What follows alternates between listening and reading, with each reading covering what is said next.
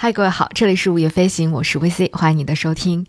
啊，前不久呢，因为工作的关系，我非常意外的飞到了湘西的一个不太出名的苗族的寨子里面，而且非常幸运的跟寨子里的一位大姐，还有她的妈妈以及他们家里的很多其他的亲戚一起，热闹的吃了一顿油茶，聊了天儿，而且还听到了两位八十多岁的奶奶用苗话即兴的唱了苗家的歌给我们。因为这是一次非常意外的探访，所以我也没有做任何的准备，没有做任何的功课，没带任何的设备，就只是临时的用当时手里的手机录下了在寨子里面遇到的一些声音。那我很想在今天的这期比较短小的节目当中，跟你来分享一下我听到和见到的湘西的一角。我们去到的这个寨子呢，有一个很好听的名字，叫做江边苗寨。它呢是属于湖南省靖州苗族侗族自治县的平茶镇。但是我们去到的这个江边苗寨，它其实距离县城还很远，大概有五十多公里的距离。据说这个是整个靖州这个自治县距离县城最远的一个寨子了。那通过它的名字江边苗寨，你也能猜到一二了，这是一个苗族聚居区。这里呢，大概住着有四百多户的苗族人家。但是，就像刚才我说的，它因为距离县城很远嘛，所以想要到这个寨子里面其实是很不容易的。我觉得我们的那个车大概在山路上拐了上百道弯吧，甚至我打开手机的那个地图都看不到什么更详细的路标了。当我们从国道转弯进山的时候，你就再也看不到地图上有任何的什么标记物了，两边都是高耸的山和树林。那我们就沿着这个山路一路的拐呀拐呀拐，我们的司机真的是技术高超，凭借着他高超的驾车技术，我们才终于抵达了最终的目的地江边苗寨。下车，打开车门，我整个人一下子就有点吸氧过量的感觉，就是外面那种非常清新的空气混合着泥土，还有一些木头的味道扑面而来。我真的是很久很久没有闻到过这样的味道和这样的新鲜的空气了。再抬头向远处看，你会发现有古朴的苗寨民居，然后在这些民居的背后就是大片大片的竹林和杉树林了。而且呢，更妙的就是这个树林当中还会时不时的飘过一阵烟或者一阵云雾，那种感觉真的好像只有在一些宣传片里面你才能够看得到。那江边苗寨的这些古民居呢，据说大多数始建于明代的，有一些呢，它的结构属于那种啊抬梁穿斗结构的吊脚楼，而有一些呢就是瓦屋。可能以前我们对于苗族建筑的唯一印象就是吊脚楼，但实际上来到这儿，我才发现瓦屋也是如今这个湘西苗族地区非常流行的一种建筑形式。而且随着时代的发展，这里的瓦屋呢还被分为了古式的瓦屋和现代式的瓦屋这两种。据说在清朝的时候，呃，改土归流之后，当时的政府呢就取消了欺瞒平民不许盖瓦的禁令，所以有一些经济相对来说比较宽裕的家庭呢，就逐步的盖上了瓦顶。那到了新中国成立之后，苗族的这些民居因为受到了汉族和土家族的建筑的影响，也渐渐的很多人开始盖瓦屋了。但是呢，你会发现这些建筑除了他们的屋顶用瓦片之外，其他的部分都还是采用了全木质结构的。所以，当你在这些老房子里面走路的时候，就会听见那个老木头发出的吱吱嘎嘎的声音，特别的奇妙的一种体验。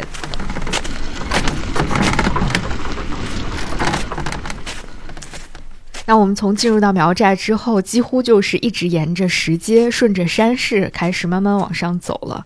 甚至我们还能够在路边看到那些裸露出来的山体，还有在山体里面深深扎根的树根。我觉得我是到这儿之后，才真正的体会到什么叫真正的依山而建的建筑。因为裸露在外面的这个树根之所以会保留在这里，其实是因为当这个当地的居民们沿着山体建房子的时候，可能需要移走这棵树，但是这棵树的树根实在是扎得太深了，所以呢，他们就只能把树的上面部分砍掉，留下树根，然后在树根之上来搭建自己的木屋或者是瓦房。至于为什么要这样建房子，其实原因很多。我一开始以为这就是他们当地的一种风俗吧，或者就是一种因地制宜的做法，充分的体现出了苗族人民的那种古老的智慧。但后来我才了解到，其实还有一些不得已的原因。比如说，在苗族的历史上，他们的人们是经常会受到压迫和驱逐的，所以苗族人才会大多居住在山地这些地方，以便于他们能够随时观察周围的一些，啊，是不是安全之类的状况。也因为如此，嗯，他们在山地当中能够有效利用的空间还有土地是非常有限的，因此他们就对。土地非常非常的珍惜，为了减少对于能够耕种的这种土地的占用呢，他们就会把自己的村寨建在山坡上面，依着地形去建造自己的房屋，从而节约出大量的耕地，来保证他们日常的生产生活。不过呢，啊，这些历史原因其实是我在回来之后才查资料的时候看到的，在当时我并没有理解到这样的一些背后的故事。那我们这次去到的这户人家呢，姓龙，但后来我才知道，几乎整个这个寨子里的人都姓龙，他们是一家人的感觉，就是一个氏族的感觉。据说呢，他们的先祖呢是同一个人，大概来自湖南省绥宁县的一位姓龙的人家。那这户人家呢，在明嘉靖四十年的时候，从刘榜，也就是今天一个叫棉花村的地方，移居到了江边寨。然后就在这个地方开始，呃，生根发芽，开始繁衍生息了。到今天已经有大概将近快五百年的时间了。那我们去到的这户人家龙奶奶家，我们在这儿见到了两位，嗯，老姐妹，姓龙的两位老姐妹，她们的年纪相差只有六个月，都已经八十多岁了。他们呢，就是一边招待我们吃一碗热气腾腾的、非常有苗家特色的油茶，一边呢给我们唱起了歌。对吗？嗯。马哇巴啦啦呀，马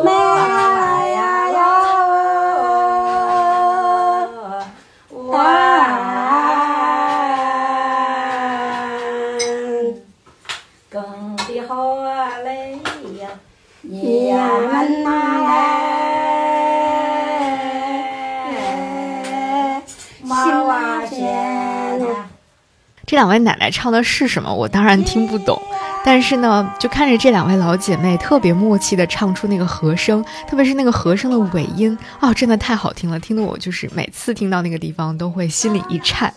还有他们中间彼此啊，这个简单交流两句，商量一两句之后接着唱，那种氛围感实在是太好了。后来我才知道。其实他们唱的这些歌词都是他们即兴创作的，没有一个完全写好的歌词。他们会根据当时当刻的情景来即兴的创作一些他们要唱的歌词，所以有的时候你会听到他们两个唱的会有一点点的不一样。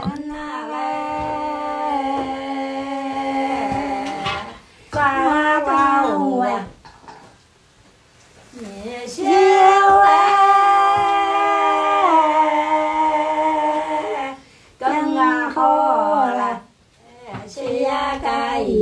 的麻来？现在嘞，那两位要你真的麻了，老乡们，蹦的老来了。这个就是表示欢迎你们。好，谢谢。啊，你们来来呀来呀来呀！不会谢谢他们说这是这是三天没好了。三天没好了。不走，那只煮点油茶给你们吃，这个意思。对不起，那么真的，那么高兴。谢谢谢谢。那个没电视还可以，有啥没有？那奶奶说的这个油茶，我也是来到这儿之后才第一次吃到，实在是太好吃了。在怀化的靖州，甚至好像在整个的这个苗族吧，他们每逢一些重要的节日，或者是家里来客人的时候，都会来制作这种叫油茶的小吃，作为招待大家的一种食物。据说这个食物还有很多的功效，比如说夏天它可以啊消暑解热，冬天呢就可以祛湿祛寒、生津健胃之类的。它虽然叫油茶，但是跟我们北方人日常吃的那种油茶完全不一样。他们的这一碗油茶里面的内容特别的丰富，比如说包括了油炸的糯米团子啊，还有黄豆、花生、葱花、辣椒等等等等。我虽然不是很懂啊，但是的确我大为震撼。后来我才知道，这个苗家的油茶虽然说它是小吃，虽然是招待客人的小食，但是它的制作工序可是一点儿都不简单，甚至可以称得上很复杂、很繁琐了。比如说，呃，它需要你首先去把这个米要泡一泡，然后呢，把米焖熟之后还要放在外面去晒干。那油茶里面我们现在吃到的那个像。糯米炸糕一样的小团子或者叫小果子，也是需要提前用红糖和糯米粉揉好、捏好，然后放到油里面去炸的。还有花生、黄豆也需要提前炸好，炸到那种酥脆适中的感觉。除此之外，刚刚我们说晒干的那些米也要炸得像爆米花一样。所有的这些主料备好之后呢，还需要去熬制最为关键的那个茶汤。那个茶汤也不简单，它并不是呃我们简单理解的把那个茶叶冲开就可以了。嗯，它需要先把大米炒成糊米，然后呢需要把他们当地的某一种特定的茶叶放到锅里面，跟这个米一起去炒，同时呢还需要加入盐来进行调味儿。把所有的这些原材料炒干之后，再加水去煮开，既要控制火候，让它慢慢的熬煮，同时呢又不能熬过头，熬过头就会苦了，所以这个火候的控制也要刚刚好。所有的这些茶汤还有原材料都准备好之后，就可以冲茶了。在这个小碗里面放上炸好的主料，然后把一勺滚烫的茶汤冲进去之后，瞬间你就会闻到。那个扑鼻的香气了，然后呢，再加上一点点的炸好的黄豆、花生，还有辣椒，你就会获得一碗满满的油茶，同时你还会收获一种满满的幸福感。趁热把它吃下去、喝下去，你会感觉到有一种香辣甜咸的味道，全都在你嘴里面混合在一起的感觉。那种味道既很奇妙，又非常非常的好吃，非常非常的美味。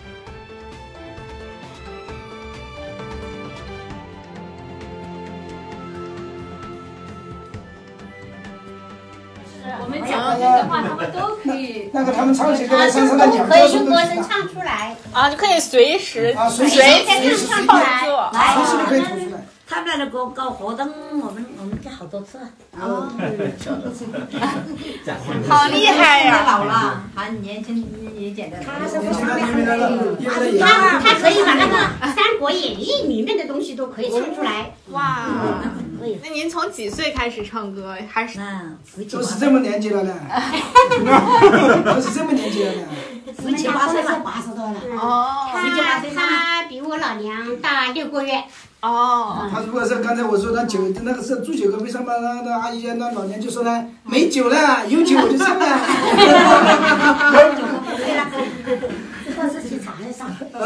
他们是以什么带招待人就唱什么。哇！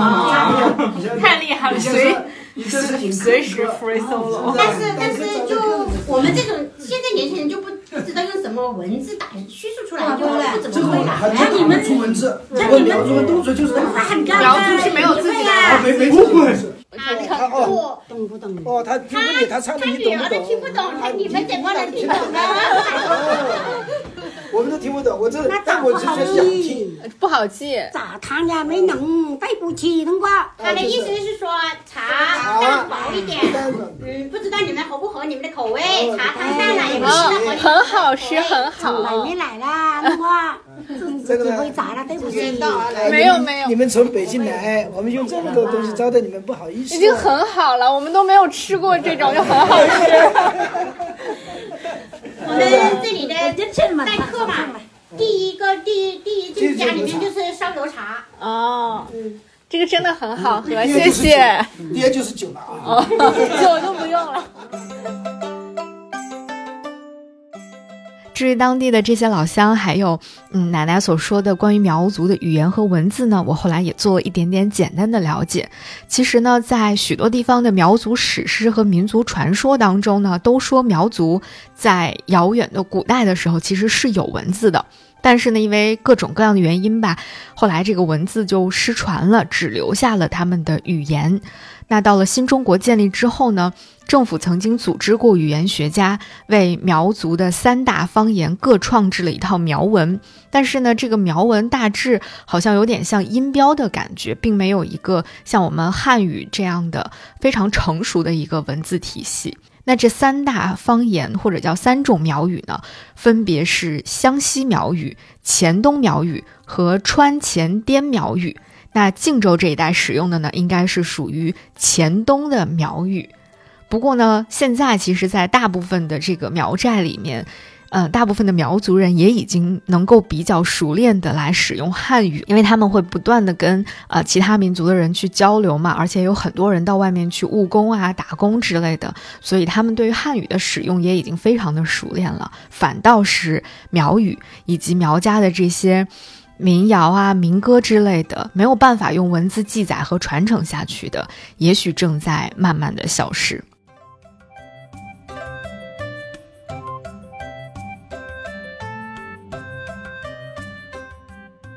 其实，当聊到这些的时候，就让我忽然想起我上一个月在北京的鼓楼西剧场看到的一场关于湘西故事的话剧《边城》。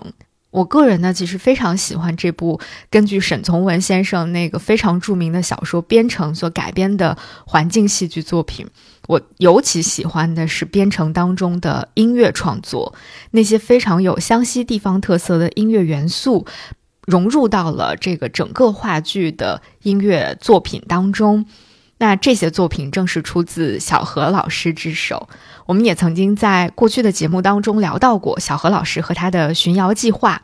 那这次我自己走进了苗寨，听到了这些苗族的歌谣之后，我觉得我好像才更懂了民谣的美，懂得了苗族民谣的美，也理解了类似于做寻妖计划这样的事情，动力到底是什么，它的意义到底是什么。哎，不是不是，这个这个这个这个这个。我是个出河少的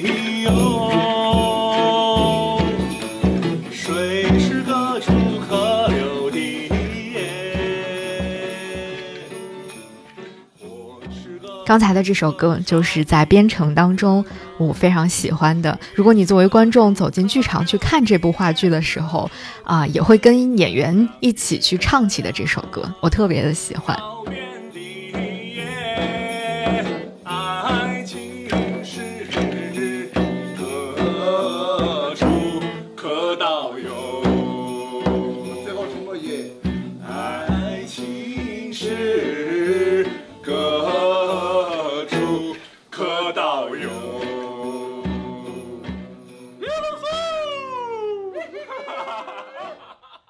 那以上就是我在湘西一个不知名的苗寨当中偶然听到的、见到的湘西一角，也是我之前在北京的小剧场里面听到的湘西一角。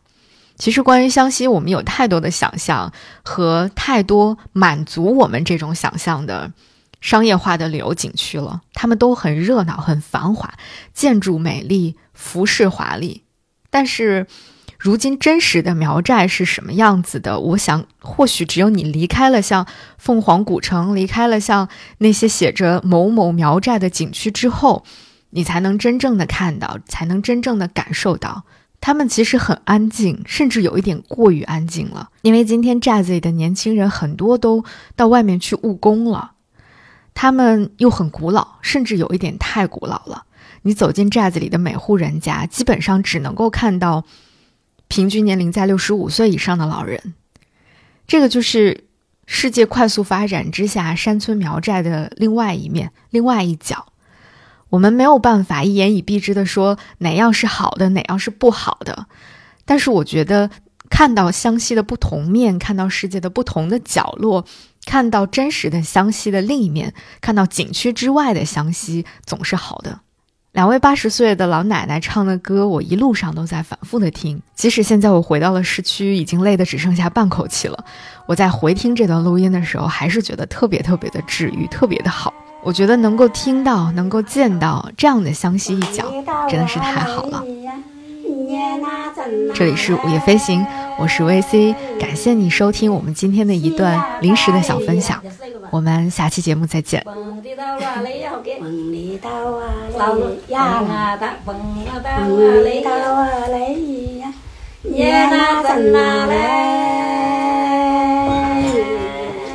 西呀盖呀，两个月咋发的嘛？嗯，好哎，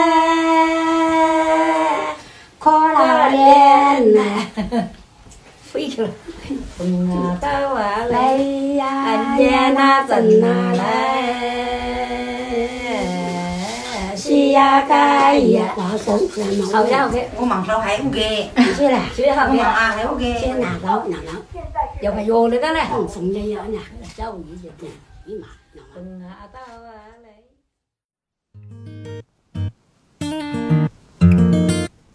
午夜飞行由 Marcast Media 制作出品，我们推荐你在苹果 Podcast 订阅收听。如果喜欢这档节目，欢迎你给出五星好评，也欢迎留言评论。同时，我们的节目也同步更新在 Spotify、小宇宙、喜马拉雅、网易云音乐、QQ 音乐等平台。